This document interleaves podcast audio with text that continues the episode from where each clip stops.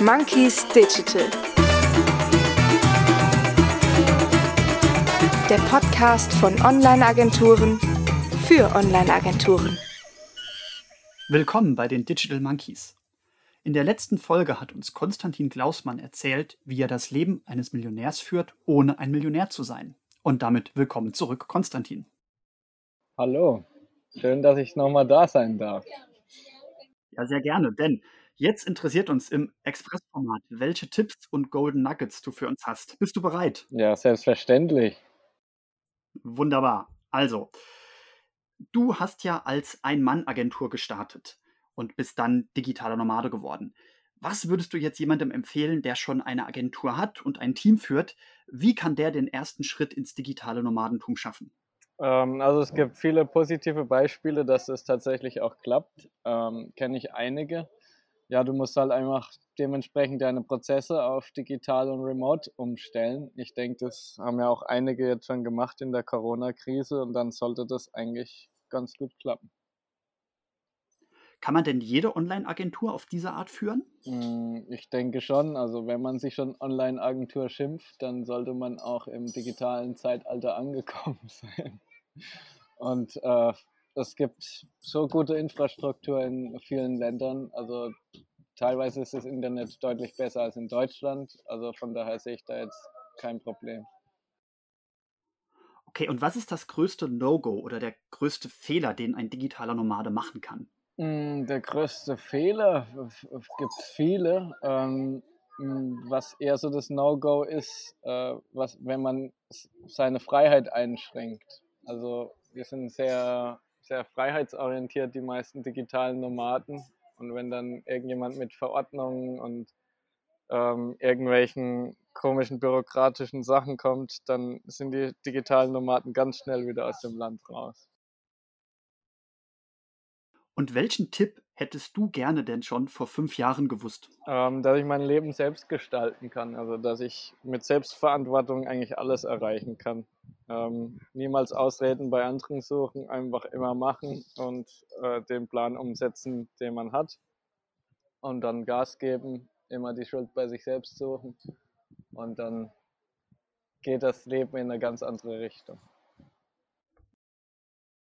Welches Buch sollten denn jetzt die Zuhörerinnen und Zuhörer lesen, außer deinem eigenen natürlich? Also in meinem Buch habe ich auch so 50 äh, Bücher noch empfohlen. Ähm, ganz klar ist da hervorzuheben die Vier-Stunden-Woche von Tim Ferriss. Der hat schon 2007 diesen Lifestyle propagiert und der ist eigentlich so der Gottvater von dem ganzen Lifestyle. Also kann ich auf jeden Fall sehr empfehlen. Was würden denn, wenn wir sie fragen würden, deine Hater oder Konkurrenten über dich sagen? Ähm, tatsächlich habe ich noch gar nicht so viel Erfahrung mit Hatern gemacht. Also ich habe vielleicht so zwei, drei schnippische Kommentare bis jetzt mal bekommen. Ähm, wenn ich mich selbst reflektieren sollte, manchmal bin ich, glaube ich, ein bisschen zu überheblich. Das ähm, könnte man mir negativ auslegen. Wie sollte man denn damit umgehen, wenn die Familie, der Freundeskreis und das Umfeld sagt, oh mein Gott, bitte geh nicht? Mm, ganz klar einfach drauf scheißen. Also dieser Lebensstil, das muss einem bewusst sein, der wird schon auf Widerstand stoßen. Ich hatte das Glück, dass ich schon vorher selbstständig war und mir dementsprechend ein cooles Umfeld aufgebaut hatte, aber ich weiß schon, damals, als ich mich selbstständig gemacht habe, da habe ich schon ordentlich Gegenwind bekommen, also wirklich von jedem, von Familie und sonst was. Was dann natürlich geholfen hat, ähm, ein Buch zu schreiben oder auch einen Blog, ähm, wo ich einfach meine Sichtweise, äh, meine Motivation und sowas erklärt habe. Und mittlerweile sind, glaube ich, meine Eltern meine größten Fans und ähm, ja, meine Freunde feiern es eigentlich auch alle. Also ich glaube, da habe ich einiges richtig gemacht, aber es war schon ein langer Weg, ja. Und die letzte Frage für heute. Wer sollte denn unbedingt mal deiner Meinung nach in diesem Podcast gehört werden? Oder wem würdest du vielleicht sogar selbst mal gerne eine Frage stellen? Mm, wenn ihr es schaffen könntet, Richard Branson in den Podcast zu bekommen, dann äh, würde ich euch schon hart feiern, weil der eigentlich genau das Leben führt, was ich äh, mir so vorstelle. Irgendwelche Abenteuertrips machen, Business und äh, ja, halt auf irgendwelchen geilen Inseln rumhängen. Ähm, ja, also den will ich auch mal besuchen auf Necker Island.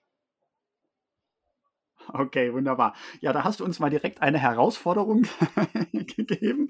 Richard Branson in den Podcast soll. Ich würde es mit dir feiern. Ähm, für dieses Interview würde ich auch an jeden Ort der Welt reisen. Äh, lass mich ganz kurz zusammenfassen, was wir jetzt also von dir gelernt haben. Damit das überhaupt funktioniert, müssen die Prozesse digitalisiert sein. Man muss sich äh, dafür entscheiden, ein selbstbestimmtes Leben zu führen. Man muss den Gegenwind aushalten und man sollte die Ausreden oder die Gründe nicht bei den anderen, sondern bei sich selbst suchen, warum etwas funktioniert oder auch nicht funktioniert. Und dann hast du uns noch mit der Vier-Stunden-Woche einen tollen Buchtipp gegeben. Konstantin, damit danke ich dir für deine Bereitschaft, dass du uns hier Rede und Antwort gestanden hast. An alle, die zugehört haben, lasst doch ein Abo oder ein Like da, wenn es euch gefallen hat. Und dann Tschüss an Konstantin nach Sansibar. Tschüss, macht's gut.